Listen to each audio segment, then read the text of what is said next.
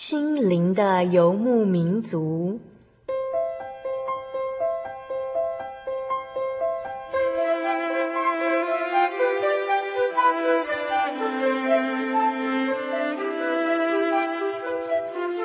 在这个谁都不管谁的后现代社会里，每个人的心灵都是游牧民族。成长的过程就是寻找的过程。每一颗漂泊的心灵，其实都在寻找生命的绿洲。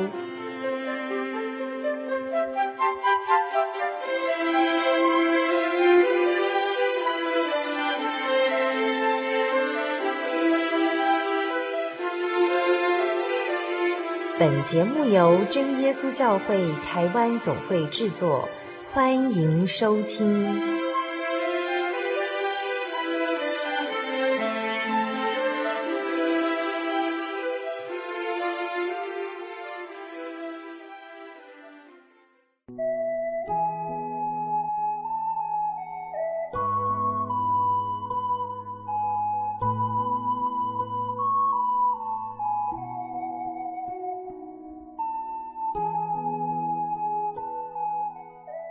心灵游牧民族的听众朋友，大家好，我是小丽莎。今天我们所要播出的是第五百一十二集的节目。那今天的节目单元呢，就是小人物的悲喜。节目中的特别来宾是来自于本会真耶稣教会的神学院的神学生哦，翁辉明弟兄。那在本月份开始呢，心灵的游牧民族，我们将以连续两个月的时间，也就是九月份到十月份，呃，连续两个月的时间哦，来播送本会神学生的生命故事。这两个月的系列节目呢，就是献上身心为活祭哦，那就是来讲说他们是如何决定要献身来做主耶稣的仆人，来终身扮演传道工人的角色。那今天的特别来宾就是神学生翁辉明弟兄，他本身呢是一位泰雅族的青年，他从小就生长于慈丰教会哦。那当时整个慈丰教会村落的居民都归属于真耶稣教会。在这集的节目中，欧辉明弟兄他将分享他父母亲用心的教育过程，并且在他当兵的时候呢，他曾经误触了一万两千伏特的高电压哦，但是神却存留了他的性命哦，更使得他被电击而枯干的双手不至于残废。那这段特殊经历呢，也让治疗翁弟兄的医生以及他周遭的朋友们都称颂翁弟兄他所信仰的这位救主耶稣，也使得翁弟兄更加坚定做主耶稣仆人的心志。欢迎收听《线上身心为活祭》这个系列的节目，来分享各地神学生的生命故事。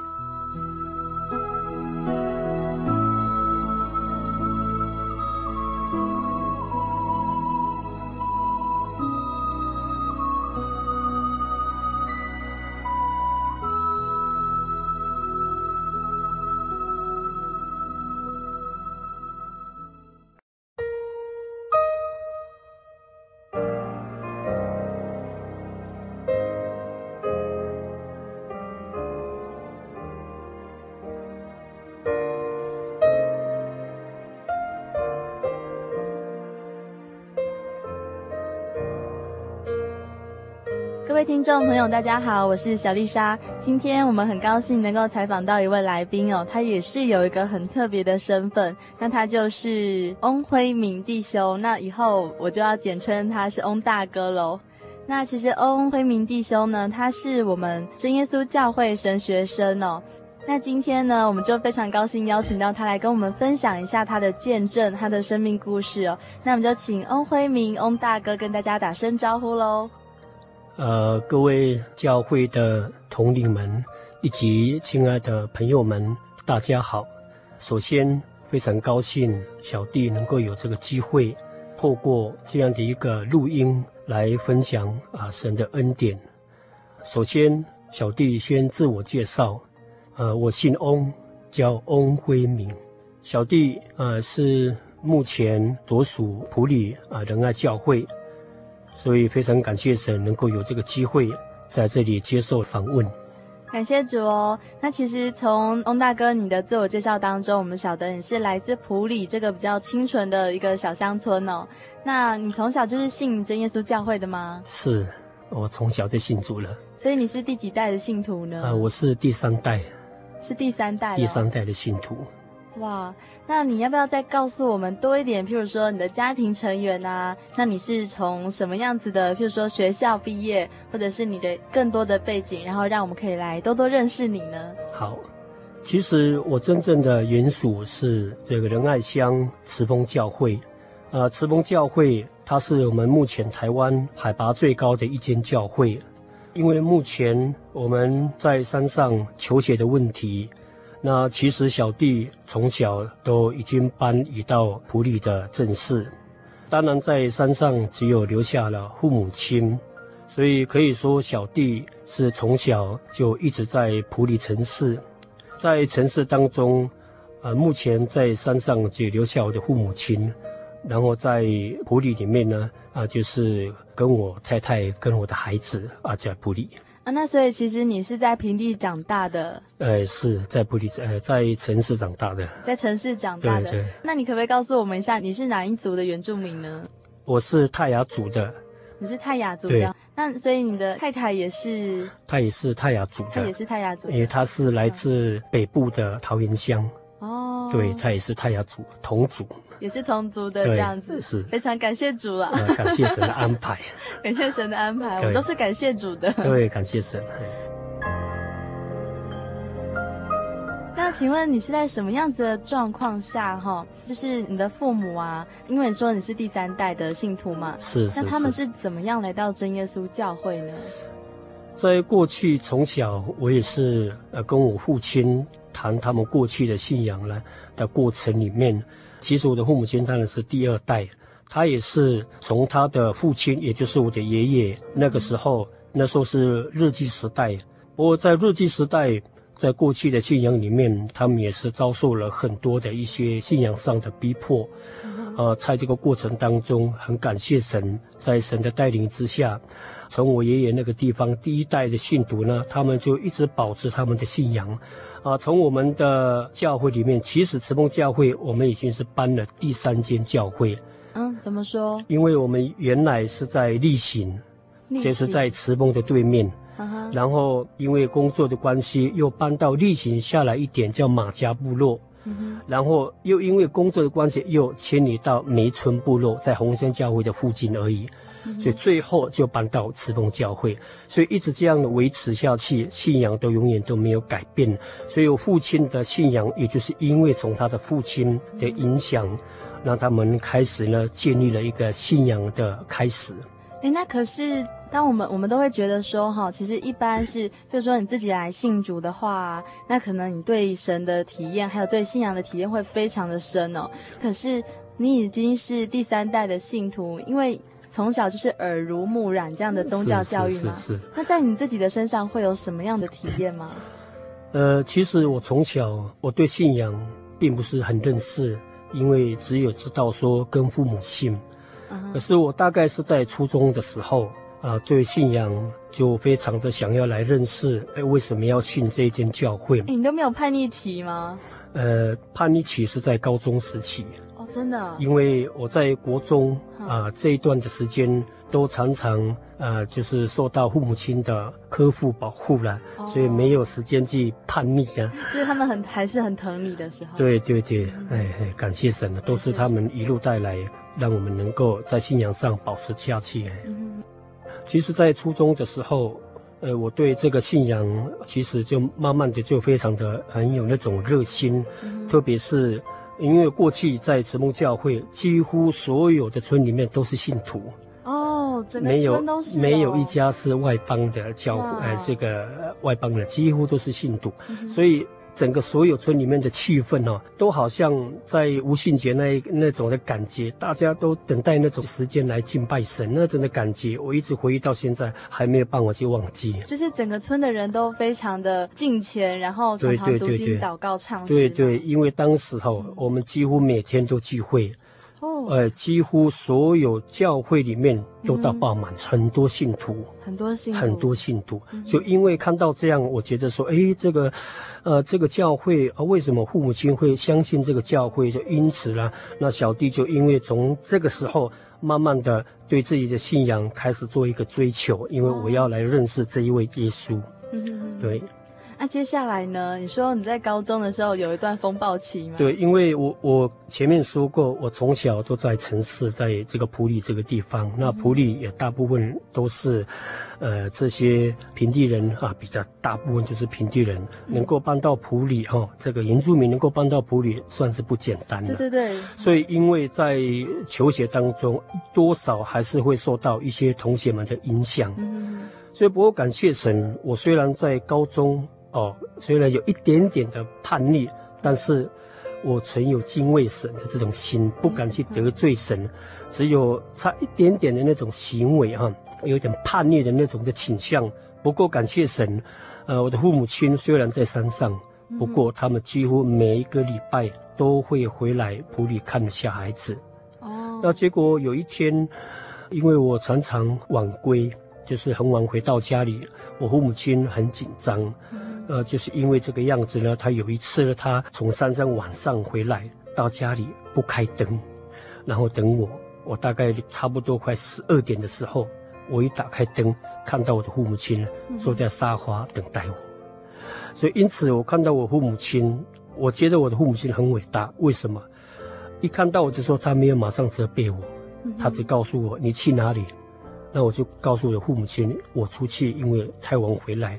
但是我心里在想，我没有做坏事，我只有说，在这个行为当中，可能认为父母亲而你晚归嘛，可能就是有问题，啊，所以也交了一些比较不好的朋友。不过我不敢跟这些坏朋友做一些不好的事情，只是说跟他们在一起而已。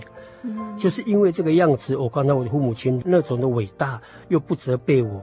所以从那边就影响了我，我从那边开始呢，我就在信仰上，我就好好的了，自己保守。哎、欸，其实这样说起来啊，爸爸妈妈的教育是非常重要的。是，呃，他们每个礼拜都来看你，哎、嗯，从山上到平地，我好像还第一次听到这样子的爸妈哦，真的。呃，我觉得感谢神，因为从山上到普里，以前的路况不是很好，以前都是骑摩托车，路况不好，由山上到普里。多少要花两个钟头的时间。那个时候有柏油路吗？几乎没有。哇，那个那那个路面是很危险的吧？相当危险。嗯，因为母亲呢、啊，总是因为亲生的孩子嘛，她总是比较关心，嗯、他不愿意孩子呢在城市上，啊、呃，对信仰上处于一些不好的状况，所以他们特别关心呢、啊。哇，真的是非常的伟大的爸妈哈！呃，太感谢神哎。而且刚刚翁大哥你描述到那个场景啊，就是一回到家看到自己的老爸老妈就坐在那个客厅里面，可是他们也没有说马上就给我跪下，没有这样讲哈。我觉得这个部分，我觉得我我要学习，因为一直到现在了，我的父母亲真的是他们都用爱的教育来管我，嗯用神的话来教导我。不是用这种责备的话来教导我，所以我觉得说我的教育能够成功，完全都是归于在我父母亲的身上。对，他们有个很平静的心来面对自己的小孩子的成长。对对，我觉得我都是受到父母亲的影响。哦，这听了非常感动啊，小丽莎也觉得很感动。非常感谢神啊。对啊，那后来呢？就是在高中这段时间过后呢？我后来大概是在二年级是叛逆型。嗯哼哼。几乎从过去哈，大概在高中的时候比较容易叛逆。嗯，那在三年级的时候，我就开始慢慢的想。不过我啊、呃，能够回转最大的原因、最大的力量是我参与圣公。嗯，其实我在国中的时候就慢慢的参与教会的圣功。哦，怎么说？因为从这个圣功当中，我可以学习到了很多很多。就是说，呃，教会需要我们年轻人去帮忙，所以因为在帮忙的过程当中，所以也得到了很多长辈的一些一些在圣工上的一些经验。嗯。所以我在国中的时候，几乎也做过了教员的工作。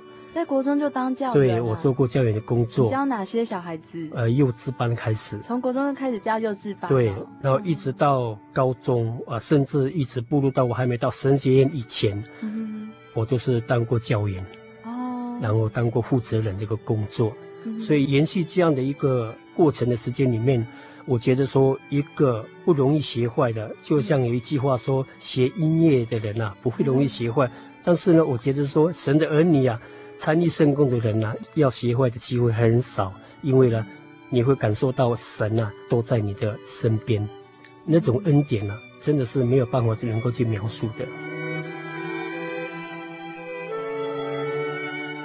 我的父亲其实在十八岁的时候，他就做过负责人了。十八岁的时候啊，以前十八岁，所以我觉得说，负责人。对，所以我觉得说，因为我父亲他能够在这种那么年少、年轻的时段能够做教会负责人，一直到现在，他已经五十几岁了哈，五十几岁了，还在当教会的负责人，啊，现在是执事了，所以我就是说我父亲。十八岁就能够当负责人了，不简单。那我觉得说，我们只不过才从那边开始做圣工。我觉得说，我们都是不断的在学习。嗯，也就因为我小弟也常常就是这样参与教会的圣工，所以几乎我所接触的也都就是教会的同龄，嗯，很少说去找朋友。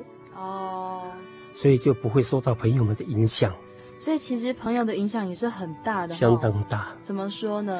因为呃，在求学的过程当中，其实多少因为在你的所有的环境里面，嗯，信徒占的比例很少，嗯，你的全班里面，包括全校，真的几乎都是外邦人，嗯，那他们没有什么没有什么信仰观念，嗯，当然有时候呢，你多少会受到影响，嗯，所以也因为这个样子，我要来建立我的信仰，就必须要从圣宫里面参与圣工。才有办法能够在我的信仰当中，能够慢慢的建立跟神之间的关系。你觉得从圣工里面可以学习到很多跟神之间的关系，还有就是神会直接加添给你力量去做一些，就是完成一些事情，是不是？会，这个我常常都能够体验到，因为神的工作跟一般属世的工作真的差很多。嗯。属世的工作是用人的势力，你有这种能力跟智慧，你才有办法打拼。但是做神的工作不是用人的智慧，嗯、就像在这个撒特利亚书所记载的，不是依靠势力，不是依靠才能，乃是靠神的灵方能成事。嗯、所以，在做这个教会的工作里面，我可以感受就是说，神不断的会把这些智慧赏赐给小弟。有时候在恩赐上不够呢，那你说神呢、啊，从中呢就会给你属灵的能力。所以在做圣工的过程当中呢。就会得到这种不同的感受，会觉得哇，非常高兴。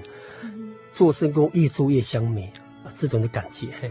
哎，这是让小丽莎刚刚想到一句话哈，是是，就是其实做神的工为什么不能够用聪明、还有势力、还有才能？那是因为其实我们在做这种传福音的工作，甚至是教会的各种的圣工的时候，嗯、其实我们所要做的无非就是去感动另外一个灵魂，或者是另外一整群的灵魂。嗯、但是人的灵魂怎么可能去感动另外一个人的灵魂呢？如果说能够感动的话，可能就是一时而已。可能譬如说今天感动哦，你说了很多话让他觉得很激励什么的，可是他马上就又消下去，就是又消沉下去。可是真正能够感动人的灵魂的，一定是一个更高层次的灵，它就是圣灵。对对对，对是是是，感觉上就是这样子哈，就是神会他赐你属灵的恩赐。是是，呃，陈如你所讲的，其实在这个过程当中。就是有那个一位宝贵师在带领我们，在整个过程里面，我们要让人感动，不是用我们的意思去感动别人。对，因为就算我们人再讲的这么好，那只是一种暂时而已，人只是啊，甚至甜头而已。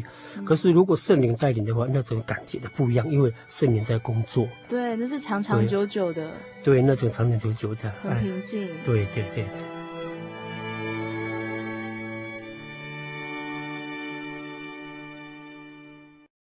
我对圣经的道理好有兴趣哦，可是又不知道怎么入门哎。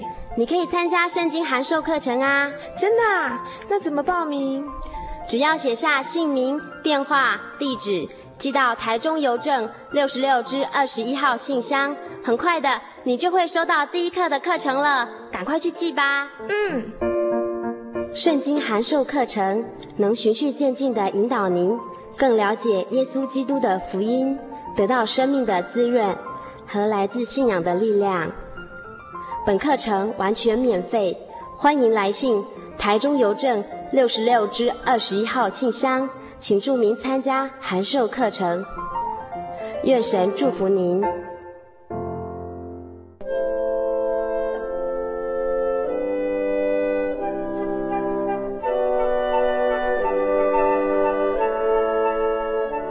圣灵月刊丰富您的信仰，提供您了解基督的真理与全备的福音。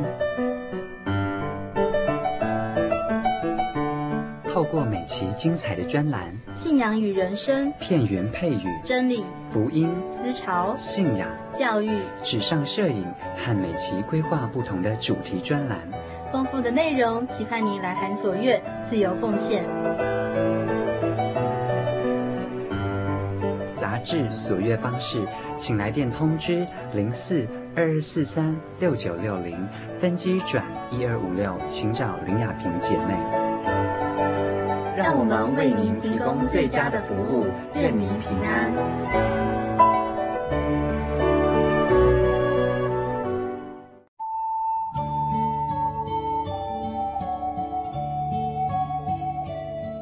呼吸着咖啡的浓醇，聆听着纯净真实乐音，分落人间的音符。让幸福的人沉醉在旋律的波长里。欢迎来到音乐深呼吸。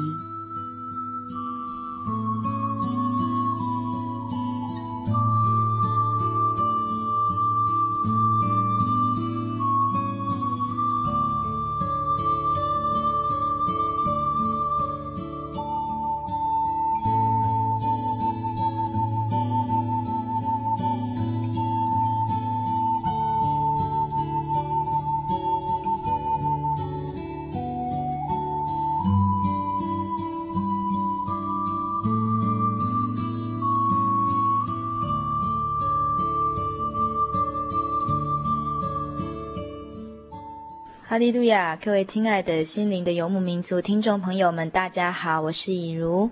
今天要跟大家分享的诗歌叫做《万古灵盘》，灵就是灵魂的灵，盘是磐石的磐。这首诗歌指的就是我们的主耶稣。那诗歌的作者呢，他是一个呃传教士。有一天他在出外的时候，忽然狂风大作。因为风势太过猛烈，他就躲到附近的一个石洞里面去避难。当他平安地坐在石洞里休息的时候，听着外面呼呼大作的风声，他忽然心中有一个灵感，就写下这首诗歌的歌词。歌词是这样说的：“万古灵盘为我开，容我藏于主心怀。主受枪刺肋下伤，水血河流恩绵长。如此受苦救我灵。”洗我罪污，免我刑。那这首诗歌，主要就是讲说，主耶稣为了要救我们的罪，为我们钉死在十字架上。他为了救之前的人这样子行，但是在经过了一千年之后，他对我们的爱还是不改变。这首诗歌呢，其实很多人在听过之后，都为他的三拍子、雄浑的节奏以及很稳定的和声。而感受到主耶稣对他们很坚定不移的爱，就好像诗歌里面描写的，主为我们受死，主也是我们在患难的时候最好的避难所，是我们的磐石。现在就让我们一起来欣赏这首诗歌。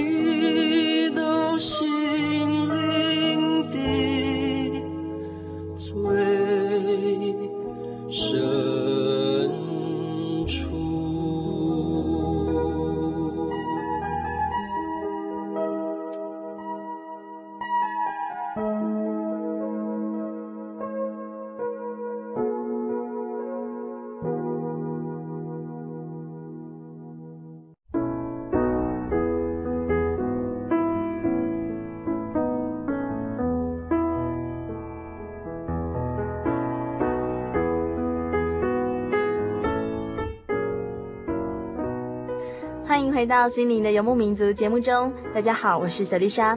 你现在所收听到的是第五百一十二集的节目。那我们今天所进行的节目单元呢，就是小人物的悲喜。今天的特别来宾是本会的神学生翁辉明弟兄。翁弟兄他从小就在真耶稣教会中成长，他在信仰上呢是第三代信徒哦，在他的身上有许多神的恩典记号。现在就让我们继续来分享他的生命故事。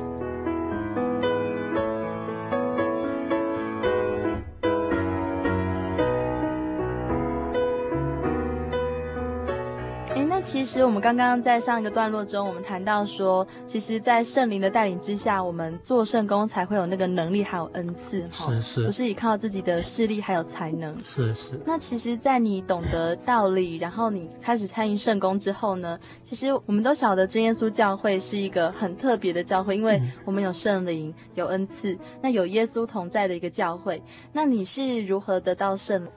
小弟是在民国。六十九年，也就是在一九八零年。你几岁？我是五十九年次的，所以应该是三十六。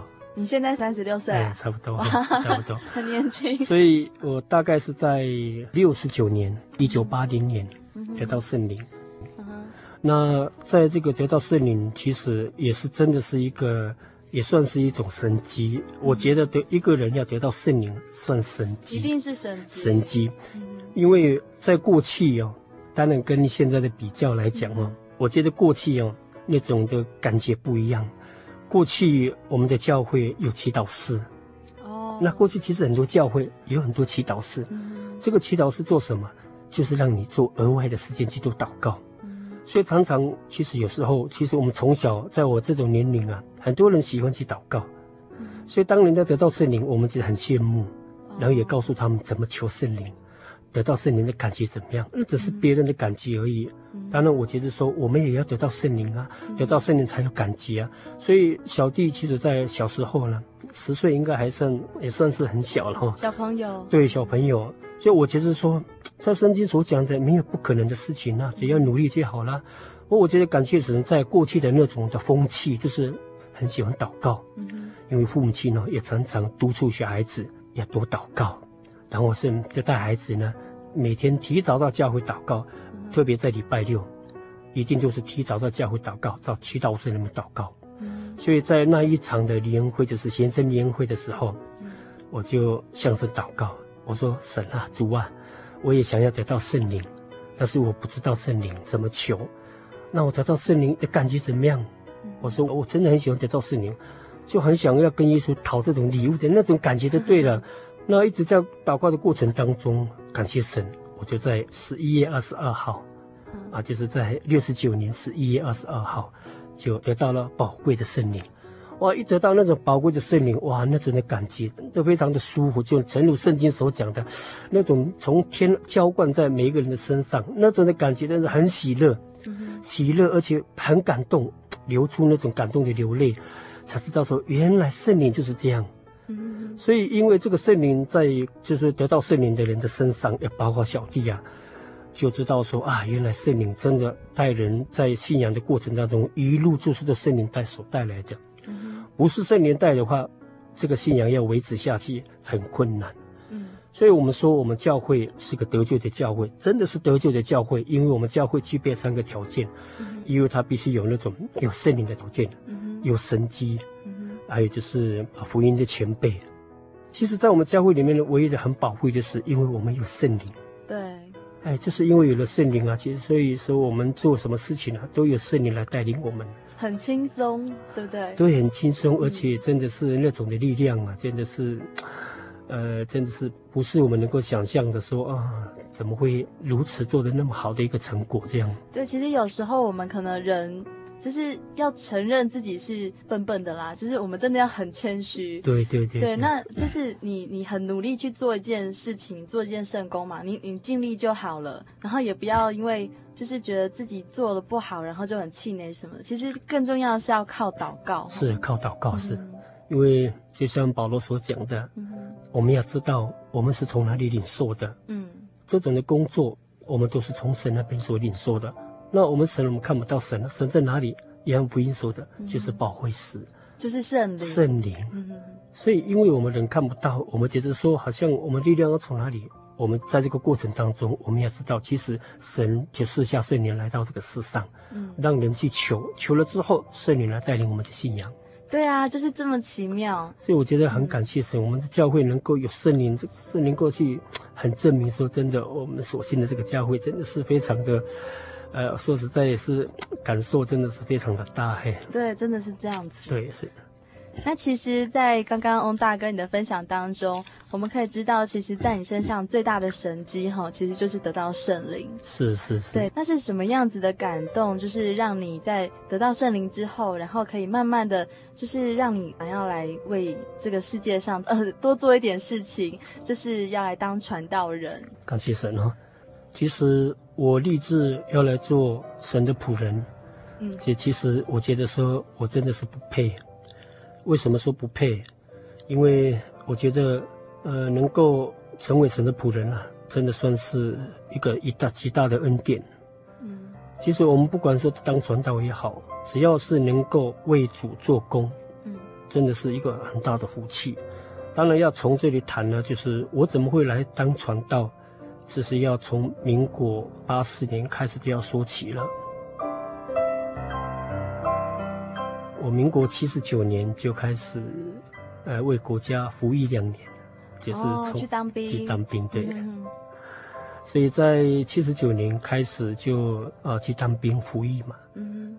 在民国八十年的时候，有一天，因为小弟刚好那一段的时间就是去支援台东，其实我真正的应该是在台中，啊、呃，因为在分配过程当中。然后小弟就支援到台东去，刚好分配的一个单位很轻松，我觉得很感谢神，神都一路的保守我，我就是负责开车，对，开车就是比较轻松，呃，没有什么这些劳力的工作，非常的轻松。哦，就是不用去背操啊，对对对对对，就负责呃拿着方向盘而已，是。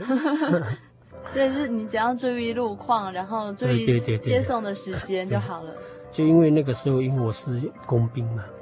那工兵就是，如果国家有什么工程上路况有问题，工兵就要站第一线，要把路面弄好，哦、这样才能够，啊、呃，路况才会好，才能建立这个建设。啊，啊，结果有一天，啊、呃，在民国八四年，大概是在我的印象来讲啊，大概是在十月份或十一月份的二十号，那有一天我们接到了一个部队的一个别的连队。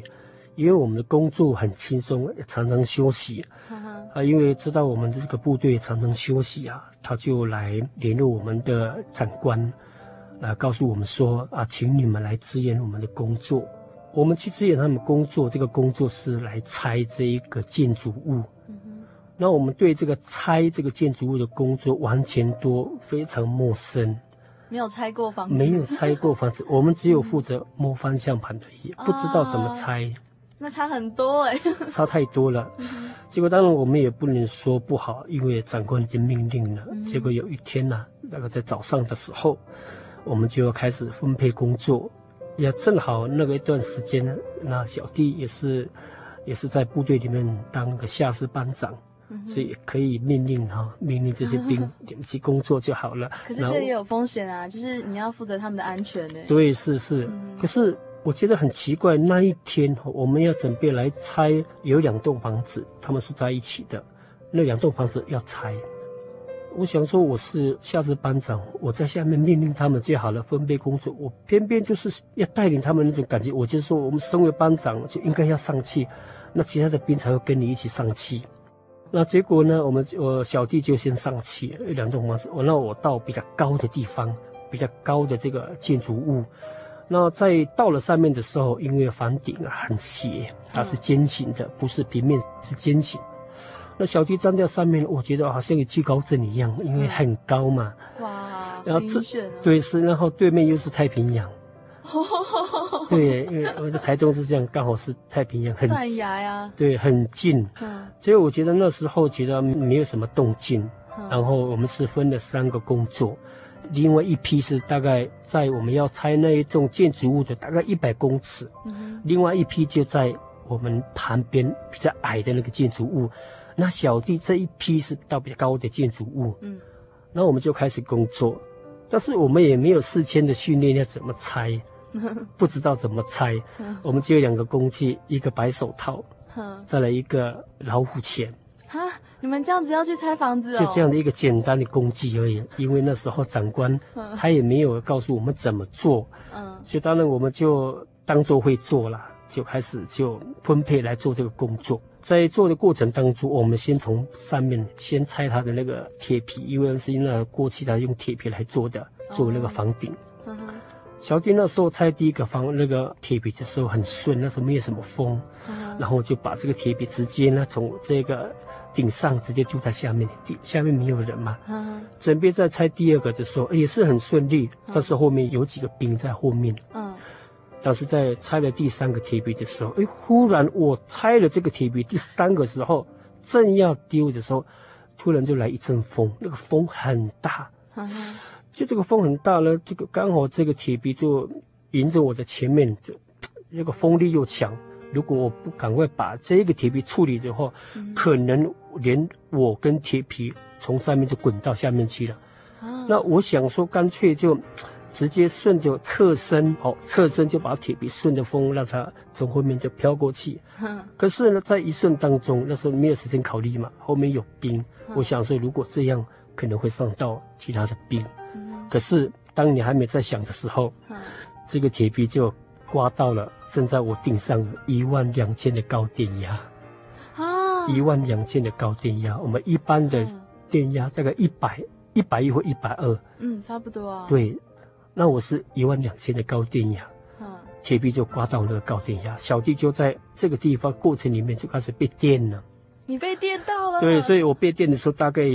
我时间哦，我被电的那个过程大概七秒到八秒的时间，很长哎。对，然后当然我的身上就有一些伤痕了，就这个伤痕就是我的最大的见证哈。什么伤痕呢？就是我的右手啊，你的右手是对大拇指跟食指中间的那虎口。电是从这个右手进去，呵呵左脚出来。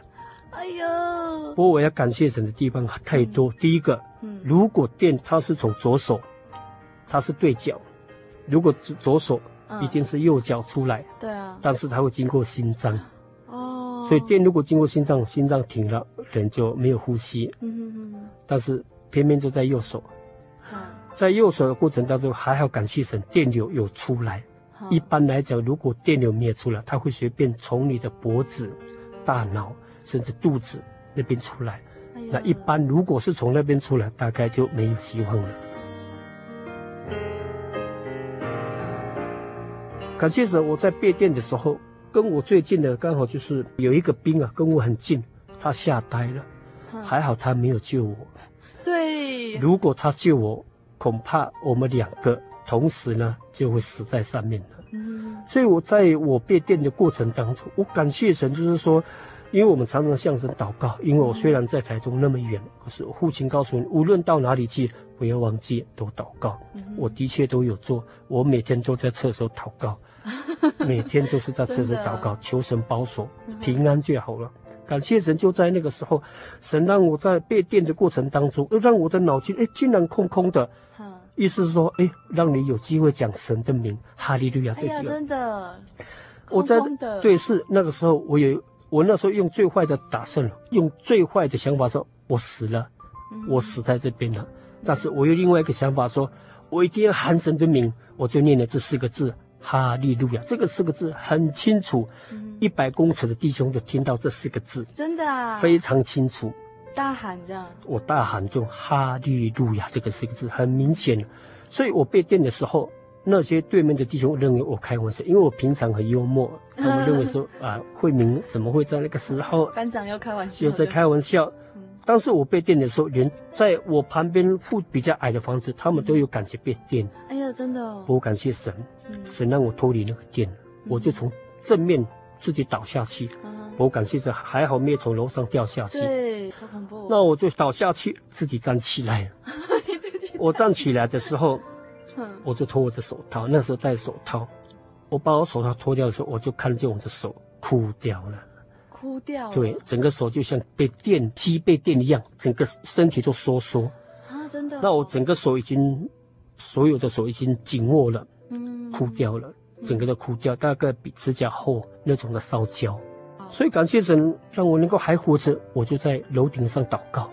那很多这些兵啊，认为我的头脑有问题了，因为他们从来没看过我祷告，嗯、他们认为你这样的举动好像是脑筋有问题。嗯哼，因为我听到他们这样讲。所以他们就 也不敢来动你，是不是？可是他们如果越想越不对，干脆就他们就强制我从楼上把我搬到楼下去，迅速的把我送到台东八零五分院，在那个地方大概住了两个月的时间。可是我要讲的是说，我在医院的过程当中两个月，因为八零五医院这一家医院可以说是在设备上、在人力上并不是相当的好。嗯哼，那我觉得说。我说跟神讲说，神啊，你救了我的生命，可是我不想看到我残废，嗯哼哼，因为我看到我的手好像没有希望了，已经黑掉了，整个都枯掉，像这样的动作，就是手握拳，然后就枯枯干干的，哇！所以在那个过程当中，我就向神祷告，嗯、我说神啊，如果你愿意啊，你医治我，我就奉献了，嗯、一生奉献给你。所以在那两个月过日子当中，可是让我很高兴的就是，有另外一个送我的那个外邦人，嗯，他告诉我，他说，今天你能够这么巧幸哦，嗯，这个不是你运气，嗯，他说你的神帮助你的，真的，他讲这一句话，哇，连他们没有信主的都会这样讲，对，他说这个不可能的事情，嗯，当我说到医院的时候，医生、护士打死都不相信，他说送来的人几乎都回去了，嗯。他所谓的回去的是就死掉了，死掉了。嗯、我觉得说，我觉得我能够活，这是见证呢。这真的是见证。我见证。哪有人现在还活着啊？好可怕哦！所以我觉得我很感谢神，嗯、神让我能够有这个机会。因为在这两个月过程当中啊，我一直慢慢的思考，因为我已经慢慢好了嘛。嗯。结果我就离开了医院，就到了部队。嗯。我就全心全力了，我要把我的话一定要实现。嗯。我就迅速打电话给我的父亲。我说啊，爸爸，神救了我，我要奉献。我爸爸很高兴，他支持我。嗯，他说好，我支持你。就从那个时候呢，我就开始努力的啊，怎么样来做神的工人。就你就从那个时候开始预备自己，这样。对，从民国八四年。哎，可是你，你真的到现在四肢都很健全吗？感谢神。我现在的这只手哦，包括我的脚，嗯哼，其实已经百分之九十五已经完全康复了。真的啊？是，只是说我的这个右手它不能做太久，嗯，多少它还是会有副作用。嗯，但是我的手能够很正常，算是真的是一个奇迹。看起来完全没有事情哎，对，完全没有事情，就好好的啊，还白白嫩嫩的，比小丽莎还要白哦。所以说，每当我每次看到我的手，嗯，看到我的脚。我就想说，不是神没有今天的我。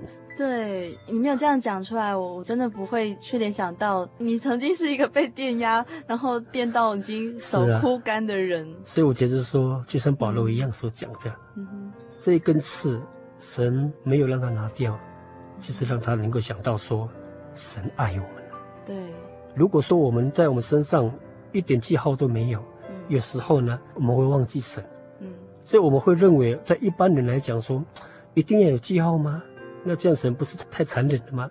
就、嗯、我觉得是说神爱我们，因为神爱我们，我们才有机会做神的工。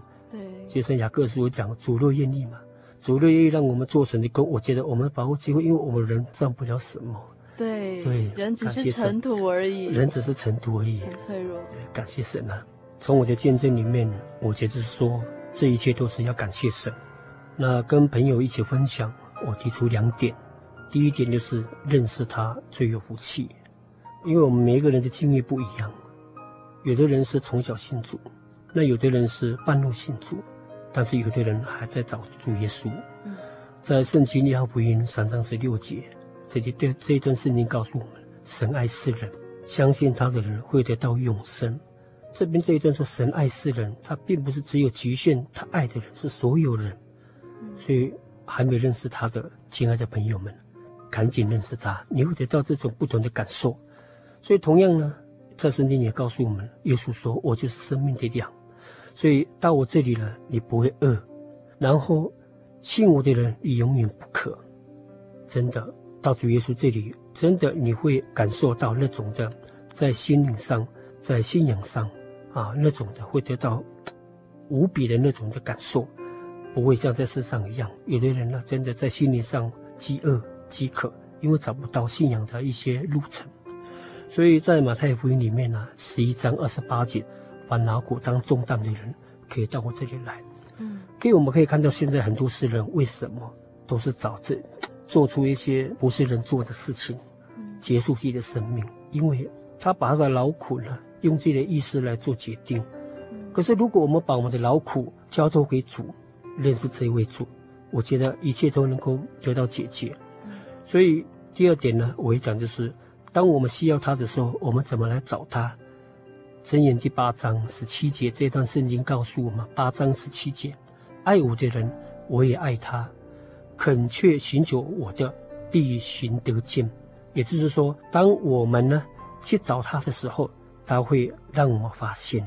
嗯，所以就像圣经里面告诉我们呢，马太福音第七章第七节，凡祈求的，就给你们。寻找必寻见，叩门就给你们开门。其实主耶稣的门永远都打开着，最怕就是我们自己不找耶稣。所以，因为从我的身上感受到神的恩典，我才愿意把这一个很好的礼物跟朋友一起分享。所以，这个是跟大家从这个地方来做一个分享。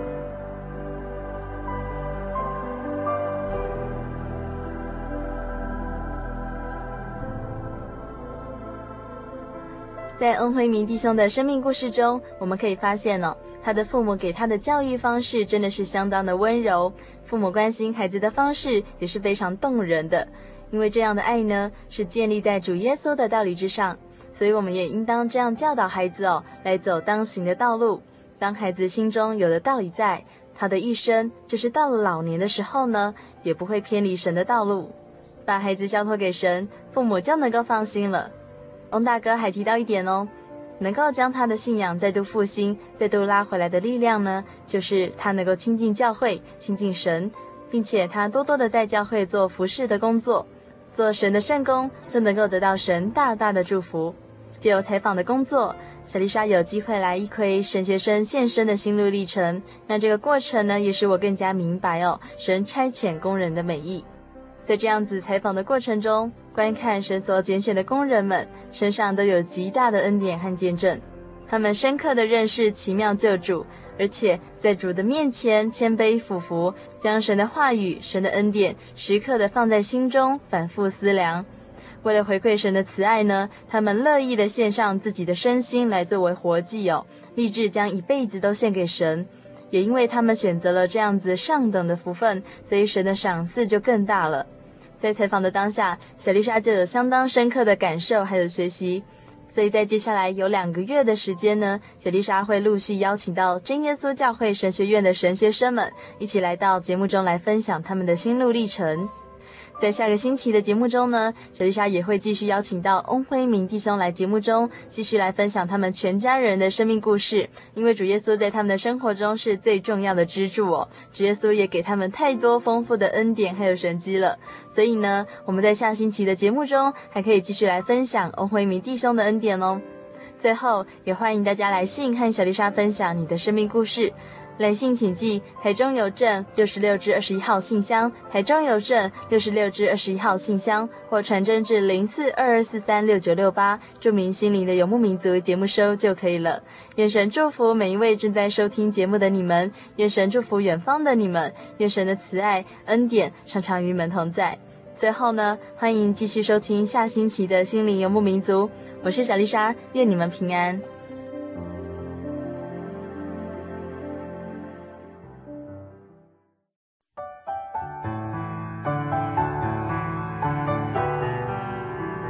耶稣说：“凡劳苦担重担的人，都可以到我这里来，就必得享安息。”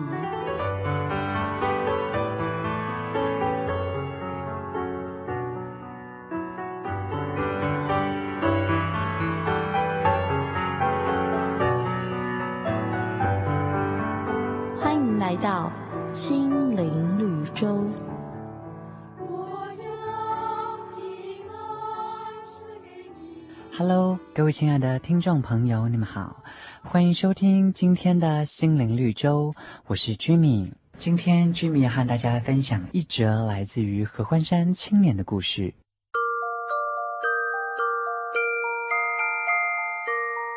故事主角是一位大学三年级的男同学，他叫做小文。在小文的成长过程当中，总觉得感受不到父母亲的爱。慢慢的，渐渐的，他也认为自己其实不需要这份爱。在外地求学的他，住在宿舍，慢慢的觉得无聊、孤独，突然间也开始想家了，也慢慢回想起自己和父母亲的相处模式。但是小文还是一昧的认为感受不到父母亲的爱，一直到他高二那年寒假放假回家时。在行经绵延弯曲的山路中，不知道究竟是因为天气太冷的缘故，小文抽筋了，痛得直大叫。父亲急忙停了车，跑到副驾驶，开了门，叫儿子立刻把脚打直，不停地在孩子的脚上按摩，要替他减轻痛苦。父亲的爱无形当中展露无遗。这个时候，小文哭了。他才感受到，原来父亲依然很爱他。他也才知道，其实父亲的爱就在日常生活当中。在圣经当中，耶利米书三十一章三节，古时耶和华向以色列显现说：“我以永远的爱爱你，因此我以慈爱吸引你。”各位听众朋友，有时候。父母亲的爱并不一定要说出口，在日常的生活当中，其实就能不经意的发现。就好像居民和大家分享的这则圣经章节，主耶稣对我们说：“他以永远的爱爱我们。”听完了这则故事，打通电话给父母亲，向他们说声谢谢。很高兴你们收听今天的心灵绿洲，我是 Jimmy，愿主耶稣的爱无时无刻常与你们同在。最后，愿你们平安，我们下回见喽，拜拜。主导文：我们在天上的父，愿人都尊你的名为圣，愿你的国降临，愿你的旨意行在地上。如同行在天上，我们日用的饮食，今日赐给我们，免我们的债，如同我们免了人的债，不叫我们遇见试探，救我们脱离凶恶，因为国度、权柄、荣耀，全是你的，直到永远。阿门。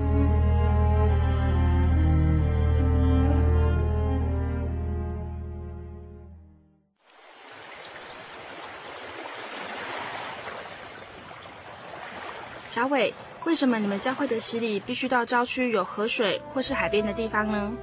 哦，因为要在河水或是海边那一种流动的活水受洗，才有赦罪的功效啊！而且这样子才符合圣经的教训和耶稣的示范。嗯，可是洗礼不就是你们基督教会入教的仪式吗？哦，不是的，它不只是仪式，每个人都必须要悔改。信靠耶稣，并且奉主耶稣的名全身受洗，这样才能够有功效的重生哦，并且能够和神重新和好。哦，既然活水洗礼是跟每个人都有关系的，那我希望能够有更多的认识。好啊，你可以到你家附近的真耶稣教会，更深入的查考这方面的道理哦。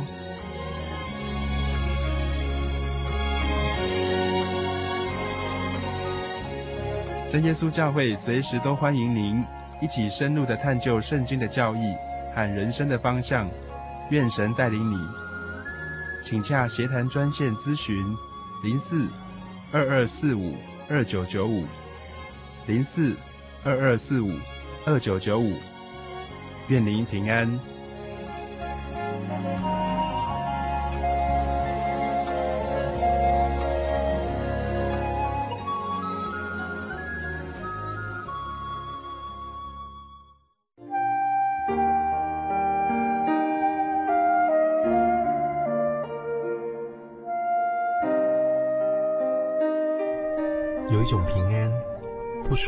这个世界；有一种宁静，比睡眠更甜美；有一种声音，要安慰您的心灵。